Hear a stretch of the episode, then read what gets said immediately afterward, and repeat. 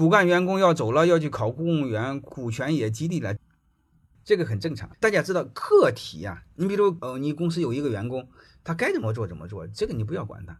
这个你唯一要关注的是什么？你的核心团队十个人，结果过完春节拿了你的年终奖金都跑了，那肯定是你有问题，那你没做好。你说走一两个鸟人正常，人才流动是正常的。你首先明白一个观点：人才是社会的，不是你公司的。这是第一个问题。第二个问题是你不可能把所有的人都征服。